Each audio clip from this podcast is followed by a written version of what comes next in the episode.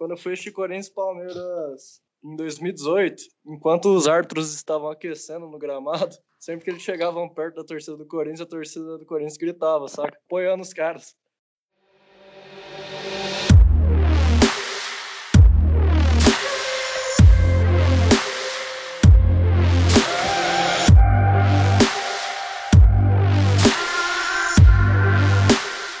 Olá, olá, ouvintes do nosso podcast 97 Futebol Clube. É isso mesmo que vocês estão ouvindo. Hoje teve golpe, viu? Vocês vão ter que me engolir! Rob Gol nos abandonou e quem vai assumir essa peleja aqui hoje vai ser eu, Theo Lima. Estou aqui com os meus colegas de mesa, nessa mesa virtual. Flávio Zalaf. Fala, Theo Lima. Tony Carneiro. E amigos do Futebol Clube. O senhor Lucas Braz. Opa, fala, Thelmal. E o senhor Felipe. Boa noite, Théo Lima. Fala, Felipe. Só lembrando nossos ouvintes, nos sigam nas redes sociais, no caso é só uma mesmo, que é onde a gente tá, que é o nosso Instagram, 97FC, né? 97 Futebol Clube. Para ouvir o nosso podcast, também nos siga lá nos, nos agregadores. Então, bota para seguir lá a gente, para não perder nenhum episódio. E vamos começar porque hoje é dia de polêmica, galera. Hoje a gente veio na maldade. Vamos falar sobre um tópico muito tranquilo que desperta pouca paixão, que é erros de arbitragem. Quando a fase não é boa, eu vou contar a coisa para você. PVC, PVC, que fase! Começamos esse campeonato brasileiro aí além dos jogos horrorosos que temos presenciado. Cambada de Zé Ruela! Temos visto um campeonato com muitos erros de arbitragem. Diga-se de passagem. O presidente do Botafogo, inclusive, no último dia 26 de agosto, reclamou sobre a arbitragem no jogo contra o Paraná pela Copa do Brasil. O Cruzeiro também reclamou bastante no jogo contra o CRB. Então, temos visto aí reclamações contínuas sobre isso e é a nossa história, né? A história do futebol brasileiro, ela é conduzida por grandes craques como Zico, como Rivelino, como Raiz, Sócrates e tudo mais. E também pelas arbitragens, né? Todo mundo tem uma história de um jogo que o juizão passou a mão e levou embora aquele resultado. E a gente vai falar um pouquinho sobre isso aqui, essas arbitragens polêmicas que a gente que a gente recorda. E, e, claro, né, a gente vai falar um pouquinho sobre VAR também, porque o VAR veio para melhorar tudo, veio para piorar tudo, para bagunçar a história. É, e aí, Felipe? Felipe torce para o Botafogo, o Botafogo tem pouca coisa para reclamar da arbitragem. O que, vocês estão achando dessa peleja aí? Eles estão se sentindo prejudicados? Abre seu coração, Felipe. Olha, Thelima, eu acho que a nossa querida arbitragem nunca foi forte, né? do Botafogo. Acho que todo mundo é prova disso. E que esse VAR também tá vindo na intenção de piorar nossa situação, né? Eu acho que esse VAR tá cada vez evidenciando mais os erros e nosso Botafogo tá sendo cada vez mais prejudicado, infelizmente, né? Mas é assim mesmo, tentam derrubar o gigante no tapete. Não tem condições não, dar um, o meu sangue pelo um time desse que o cara chega lá, os fala da puta o Botafogo que tem pouco histórico, né, de associação com a arbitragem, associação com a Federação é, Carioca de Futebol, né? Tem pouca história. Vamos olhar é... a vítima, tá, Lima? Eu acho que o sentimento do, do Lucas é o mesmo também. O Botafogo está sendo prejudicado, estão metendo a mão no fogão. O fogão já, já não é mais como era antigamente, ô Lucas? Assim, já não é de hoje que o Botafogo vem sendo garfado pela arbitragem, né? Eu até pensei que fosse mudar a situação com a chegada do VAR, mas pelos últimos jogos aí, o próprio Brasileirão, jogo recente contra o Atlético Mineiro, eu vi que a tendência é continuar a mesma coisa. Até, até mesmo pelo contato né, que o, o, Flamengo tem, os outros clubes do Rio têm com a Ferge, que é pouco corrupta e já foi citado algumas vezes aqui no nosso podcast, é, que abriu um processo de seleção recentemente né, para jovens árbitros. É, então, é, você vê que o Flamengo trabalha realmente forte na categoria de base, né? Ele é esperto, ele é esperto. E já é um processo que vem de longo tempo e com essa programação do Flamengo já pensando nos bandeirinhas, na arbitragem de base, tende a continuar cada vez mais. Oh, eu estou aqui com uma fala do querido presidente do Botafogo, o Nelson o Brabo. Ele reclamou mais uma vez a arbitragem, né, no jogo contra o Paraná. Ele reclamou com algumas questões técnicas, por exemplo, mau posicionamento do juiz dentro de campo, a uniformidade de critérios e que isso prejudica né, a competição. Tony Carneiro, jogar contra o Corinthians em Itaquera e jogar contra o Corinthians no Allianz, tem diferença? Nenhuma, né? Até porque eles jogam com 12 jogadores dentro de campo e o Palmeiras vai totalmente desfalcado. Não tem nem como competir com um jogador que tem um poder arbitrário dentro do campo. Então, a partir desse ponto de partida, o Palmeiras já vai totalmente desfalcado para dentro de campo. Qualquer empate é vitória. O Flávio, o falou do 12 jogador do Corinthians, né? Na sua opinião, 12 jogador do Corinthians é a torcida ou o juizão? Então, Lima, antes de responder a sua pergunta, gostaria de voltar ao assunto Botafogo. Eu acho que os botafoguenses estão reclamando de barriga cheia. Até porque o único título brasileiro deles foi conquistado na mão grande. Diga-se de passagem. Dois títulos brasileiros, Flávio. Bicampeão brasileiro. Palmeiras é Deca campeão brasileiro, vocês são bicampeões brasileiros. Vocês estão de sacanagem! Que esse programa aqui tá uma porra. Agora sobre o Corinthians, Teolinho, é... isso que o Tony falou é um absurdo. Se você pegar Corinthians e Palmeiras em 2018, no, no Campeonato Paulista, na primeira fase, o juizão era tão palmeirense, mas tão palmeirense, que ele expulsou o jogador do Corinthians errado. Ele deu um segundo cartão amarelo por um cara que, que de fato tinha um, tinha um amarelo, mas esse cara não foi o cara que cometeu a falta. Foi uma coisa absurda, foi uma coisa estrondosa. Se brincar, esse cara nunca mais apitou um jogo, né? Porque fazer uma coisa dessa com o Corinthians, o cara tem que ser louco. Mas a gente acabou vencendo o jogo do mesmo jeito, hein, Carneiro? E a gente não ficou reclamando de arbitragem igual a certos times pequenos, né? Até porque time pequeno nasceu para ser roubado. Flávio, foi bom você tocar nesse assunto. Inclusive porque esse lance desse cartão amarelo completamente lunático do, do juizão lá no, no jogo foi um dos motivos para a introdução do VAR no ano seguinte. Que um dos protocolos do VAR é justamente para corrigir erros de identificação, né? no, no campo. Então, se o juizão dá um cartão pro cara que não fez a falta, o VAR tem a possibilidade de, de chamar o juizão ali, ó, não foi pra esse cara aí não, você tá um pouco cegueta aí, né, juiz? É, é, é bom, Flavião, ter citado aí o Campeonato Paulista. Parece que foi ano passado, né? Mas a gente teve Paulista no começo do ano.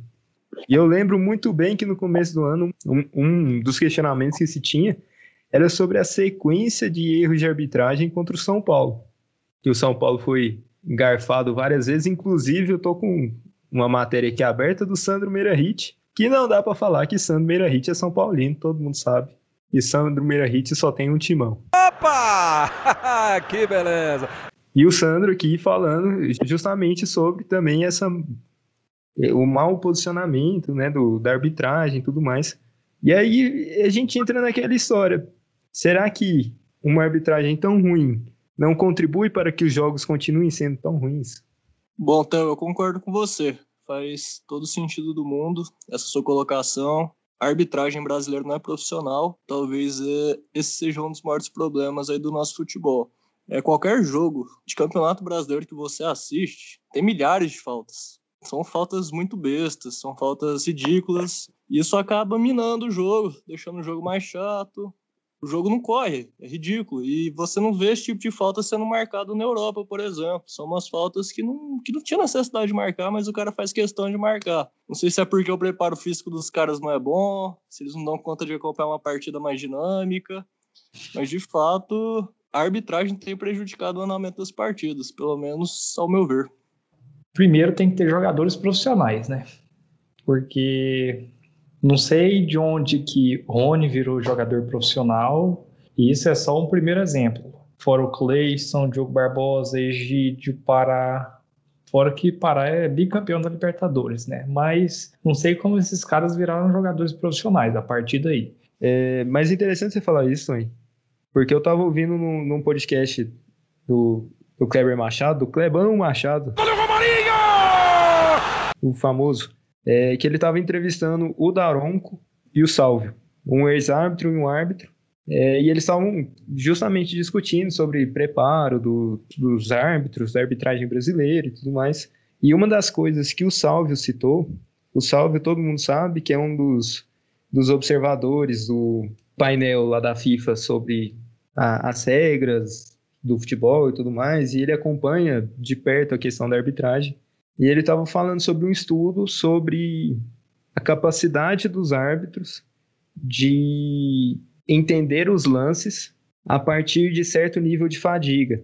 O teste era o seguinte: o árbitro saía correndo, dava um pique ali de 50, 60, 70 metros, e no final desse pique ele tinha que observar um lance que estava acontecendo e julgar o que, que aconteceu no lance. E aí eles fizeram com várias métricas. Então, tipo, o cara dá um pique de 20, dá um pique de 50, dá um pique de 70. O índice de erro no final dos 70 metros era absurdamente maior do que o índice de erro em metragens menores. O cara chega literalmente com a vista embaçada, velho. Aí já botando minha opinião aqui, eu já acho que preparo físico, cuidar do preparo físico e preparo mental dos árbitros passa muito pela profissionalização deles. Vocês concordam comigo, Lucas, Felipe? Então, concordo tem que ter essa preparação, tem que ter esse profissionalismo da arbitragem, mas não sei até que ponto isso faria tanta interferência na qualidade. Até porque, como já foi citado, o que muitas vezes acontece é pressão de torcida, pressão da mídia em cima de determinados times, e, e eles acabam favorecendo a questão do juiz ser caseiro ou não, por pressão da torcida. Então, não sei até que ponto essa profissionalização mudaria essa cultura brasileira. E até mesmo corrupção, né, que a gente sabe que acontece, já aconteceu na história do, do futebol brasileiro. Então, não sei até que ponto isso mudaria pela cultura do futebol brasileiro. Felipe, pelo que seu irmão falou aí, caiu em Itaquera já era, então. Caiu em Itaquera, o juiz opera, né, Thelino? Vocês estão de sacanagem! Tem essa máxima. Realmente, por experiência própria, não tem como juizão ali veste a camisa da torcida mesmo. Então vamos seguir aqui, porque se a gente fala que a arbitragem tradicional já carrega seus vários problemas, o VAR veio para melhorar ou para piorar? É, Tom Carneiro. Para mim, o VAR está perfeito. A atuação dele está totalmente de acordo com as normas da CBF. É, não há nenhum erro por parte da CBF nos, do, do VAR nos lances. Está tudo de acordo. Eu concordo com a intensificação da aplicação no VAR, tirando até o, o juiz de linha e tendo apenas a aplicação do VAR. Isso aí, Tom Carneiro, um radical varzista. Ou não. tem que robotizar a arbitragem. É isso aí. Tem. Árbitro sim. humano tem que acabar. Ou então via Google Meet, agora muito mais fácil. Lazer de sua casa, conforto de sua casa, muito mais simples. É o VAR Home Office, então, né? Sim, ó. Muito bom, muito bom. Flávio Zalaf, eu sei de suas opiniões sobre o VAR e queria saber como é que é assistir uma rodada de Brasileirão depois daquela partida de Champions League, né? Champions League que não teve utilização de VAR em nenhuma das partidas de, na, na volta. E não teve, não é porque não teve, não, não teve porque não precisou. E aí a gente chega no Brasileirão, aqueles jogos intermináveis, aquelas visitas à cabine do VAR totalmente sem nexo nenhum. 15 minutos de acréscimo. E aí, Flávio? O, o VAR está sendo bem utilizado no futebol brasileiro? Ele veio para somar ou ele está mais atrapalhando do que funcionando? Então, Théo Lima, eu acho que, que tem que ter VAR. Eu sou a favor do VAR, mas realmente a maneira como o VAR tem sido utilizada no Brasil não é ideal. É jogo o tempo todo parando, são lances, às vezes são lances ridículos, ou são lances muito fáceis, e o juiz não tem a capacidade ou não tem a, não tem a moral né, de, de apitar o lance, ficar aguardando a decisão do VAR. É bandeirinha demorando dois dias para marcar um impedimento ridículo. E tem uns lances aí também que eu não entendo. Às vezes acontece um pênalti, primeira hit aí nossa, como eu odeio esse cara. Ele fala que o juiz erra o lance, que não foi pênalti, mas segundo ele o VAR não pode interferir. Eu não entendo esse tipo de coisa. É melhor deixar o, o lance mal marcado do que re, rever o lance. Eu não, eu não entendo, de verdade. Mas é o que o Juca Kifuri fala. Nós temos o VAR brasileira, né? A gente pegou uma tecnologia que veio para ajudar, que veio para melhorar o jogo, para dar um pouco mais de justiça, né? A, aos erros que acontecem. Não tem como a gente falar que não tem erro, tem muito erro, sim. A arbitragem é humana, são três caras ali que estão tentando cobrir um campo enorme, cobrir 22 jogadores, então vai passar alguma coisa. Mas parece que aqui a gente tem uma arbitragem que tem medo de apitar, que se sente desconfortável com o VAR e às vezes que tem medo dos erros dele serem expostos pelo VAR. É uma coisa assim muito bizarra, porque no final das contas o VAR tá ali para ser um braço do juiz, né? Parece que, que o VAR é, é aquela expressão, é a muleta dos caras ali dentro de campo. Ô Braz, jogar contra o Flamengo depois do VAR ficou mais fácil ou só veio para piorar tudo isso aí? Cara, sinceramente, eu acho que não mudou nada. Até porque o próprio nome já diz, né? Varmengo. Continuou aquela mesma história de sempre. A única coisa que agora o roubo é a distância na cabine. Mas de resto, mudou nada.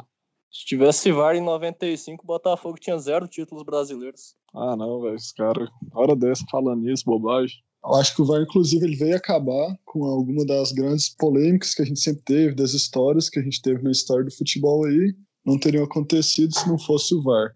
Eu queria até lembrar de uma história aqui que aconteceu no Campeonato Goiano de 1979.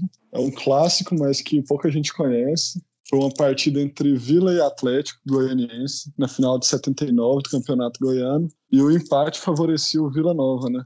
Aí no, nos acréscimos estava aquele jogo tenso, 0 a 0 o empate era do Vila. E o juizão fez uma presepada ele, nos acréscimos ali, não tinha acabado o tempo ainda. Ele foi apitar para dar um lateral, apitou forte demais. Todo mundo achou que tinha acabado o jogo, a torcida invadiu o campo. O Atlético foi pro vestiário, as torcidas invadiu o campo, rasgou a camiseta dos jogadores do Atlético. O juiz viu que tinha feito essa presepada. a torcida já tinha invadido o campo. Ele tentou voltar atrás, falar que não tinha acabado a partida, mas já tinha feito a cagada toda, né? Aí ele teve que acabar a partida e o Vila, com empate, foi considerado campeão goiano de 79. Falando em história, Braz, porque você tá falando aí que boa parte da, da boa história do futebol, né, passa por esses erros, né? Então a gente tem o, o famoso gol do, do Jô, né? Corinthians e Vasco em 2017. Pode falar o que aconteceu nesse lance, então? Manda, manda, faz a defesa aí. Não é só defesa, é fato o árbitro que ficava atrás do gol ficou encobrido pela trave. E o Jô pegou com a mão, foi bem na linha. Não dá pra ele ver. Por isso que não foi marcado nada. Mais gols aí na história, né? Que foram feitos com, com a mão de Deus. O, o gol primo, né? O gol do Maradona. La mano de Dio, famoso, famoso gol. Não tem como não lembrar daquela do Frank Lampard, não, né? Ah, o cara meteu um balaço lá do meio da rua, bateu no travessão, entrou quase um metro no gol e o árbitro teve a, teve a coragem de não dar gol para a Inglaterra ainda. E isso foi uma revolta muito grande. Ah, se eu lembro bem, isso aí foi o que gerou o, sensor de linha, né? É, exatamente. Que aí o juizão começou a andar com um relógio a mais no braço. O juizão hoje em dia parece bem 10, né? Tem três relógios no braço. Alguém tem mais alguma uma historinha aí para contar? Eu gostaria de, de lembrar mais, mais uma história que é bem importante para o futebol internacional, eu diria, que foi na Libertadores de 81, aquela Libertadores que todo mundo conhece, que o Flamengo destruiu, que o 10, né, o maior ídolo da história do Flamengo, camisa 10, José Roberto Wright, facilitou a vida do Flamengo. Foi um jogo entre Atlético Mineiro e Flamengo. Os dois times estavam empatados em primeiro lugar na, no grupo da Libertadores e tinham que disputar na época pelo regulamento quem seria o primeiro para classificar. E com isso teve um jogo neutro no Serra Dourada, aqui em Goiânia. Aí já começou errado quando nosso querido juizão veio no mesmo voo que a delegação do Flamengo. E se isso não bastasse, ficou no mesmo hotel da delegação do Flamengo. Mas aí até vai, o juiz é carioca, veio do Rio, né? Então beleza, não tem nenhum problema. A questão foi quando começou o jogo, né? Expulsou um, expulsou dois, expulsou três, e assim, quando viu o jogo acabou, por WO no Libertadores. então eu acho que combinou no final, né, pela eliminação do Atlético, pela classificação do Flamengo, que acabou levando o título. Então acho que se for falar de erro de arbitragem, é, de, igual eu falei, de falcatrua mesmo no futebol, a gente não pode deixar passar esse registro né, do futebol brasileiro, do futebol sul-americano aí que ficou marcado. Para mim é um dos maiores roubos da história do futebol. Bem lembrado, hein? Então, Lima, já que a gente está falando de alguma dos jogos polêmicos, algumas histórias, eh, essa semana no nosso Instagram a gente fez uma enquete e alguns nossos ouvintes falaram para a gente os jogos que marcaram eles como erro de arbitragem. Os nossos ouvintes lembraram bastante de Corinthians e Boca, 2013, Palmeiras e Corinthians, 2018, é, Bahia e Atlético Paranaense na Sul-Americana de 2018, Chelsea e Barcelona em 2009 e também Corinthians e Inter. O eterno Corinthians e Inter, o jogo que nunca acabou. A mim acabou e estou plenamente satisfeito com o resultado. Você é chafado, rapaz. É isso aí. Então, vamos seguir aqui. Temos um quadro que já estreamos aqui, né? Em que pedimos para que algum de nossos ouvintes contasse uma história que, que ele teve com o futebol. Inauguramos o, o quadro com a história do Flávio Pai, né? O Flávio, pai do Flávio. E agora vamos para uma história com o Robson Pai, o pai do Robson. Toca a história aí, galera. Olá, galera do podcast 97 Futebol Clube. Passando por aqui para comentar com vocês sobre um jogo muito importante em que eu estive presente no Serra Dourada, uma segunda-feira chuvosa, onde 12 mil torcedores estavam lá e eu era um deles. O jogo era Goiás e Bahia. Naquela época, os dois maiores times da Série B. O Bahia meteu 2 a 0 no primeiro tempo. No segundo tempo, Dil fez 2 a 1 e o Goiás empatou com um gol antológico do Fernandão, um gol de bicicleta que ele dominou no peito e meteu de bicicleta lá na gaveta. Foi um gol que eu me lembro que o narrador usou a seguinte expressão: é um gol para o torcedor do Goiás sair e lá fora no Serra Dourada pagar outro ingresso e entrar novamente. Tamanho foi a beleza do gol.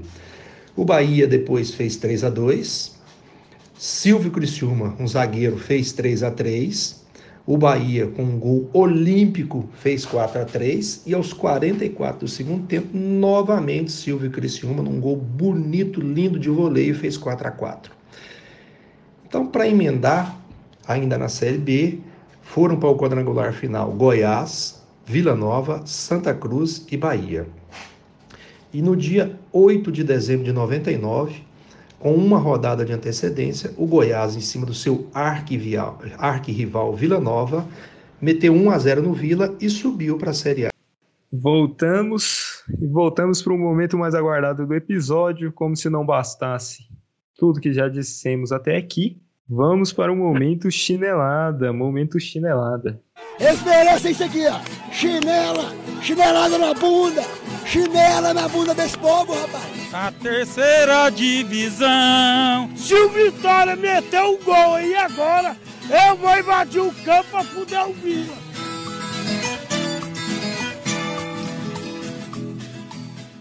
Momento chinelada. Como eu tô de host aqui hoje, acho que não compete a mim exercer o meu posto de abridor oficial, né? Do Momento Chinelada. Eu quero ouvir de vocês quem mereceu uma chinelada nessa última semana. Eu gostaria de dar uma chinelada, Théo Lima. Minha chinelada essa semana vai para o querido Thiago Nunes, treinador do Corinthians. Treinador que venceu tudo pelo Atlético Paranaense, né? Como a Copa Sul-Americana. Chegou no Corinthians se achando o rei da cocada preta mas já se passaram inúmeros jogos com ele no comando do time e o time simplesmente não tem um padrão tático. Parece um catado de, jogadores de várzea que ele juntou para jogar e são esses caras que estão atuando com a camisa do Corinthians. Ontem mesmo contra o poderoso, poderosíssimo Fortaleza de Rogério Senna. Foi ridículo. O time totalmente desconexo dentro de campo meia dúzia atacava, meia dúzia defendia. O Corinthians não é um time bom nem para atacar nem para defender. É um time ridículo. Não tem qualidade nenhuma. Cambada de Zé Ruela! E é isso daí. Eu gostaria realmente de dar uma chinelada muito forte no Thiago Nunes. Fora o Thiago Nunes, volta Carilli. Volta Carilli. Que fase, meu amigo. É... Volta Carilli, velho. Eu gostaria de dar uma chinelada com força no elenco do Palmeiras, mais especificamente do querido Rony, querido Lucas Lima e querido Diogo Barbosa. Se esses caras estão jogando bola no Palmeiras, eu desconheço. Uma diretoria que se dispõe a manter uns jogadores desse no elenco tem que tomar uma chinelada forte. Sem contar o protagonismo do pior jogo que eu já vi na minha vida, que foi contra o Atlético Paranaense na semana passada, no qual fui ver os melhores momentos, perdi um minuto da minha vida. Isso aí, não tá compensando nem assistir melhores momentos. Tá complicado. Eu vou emendar minha chinelada aqui também, que minha chinelada hoje é internacional. Minha chinelada vai pro Mbappé.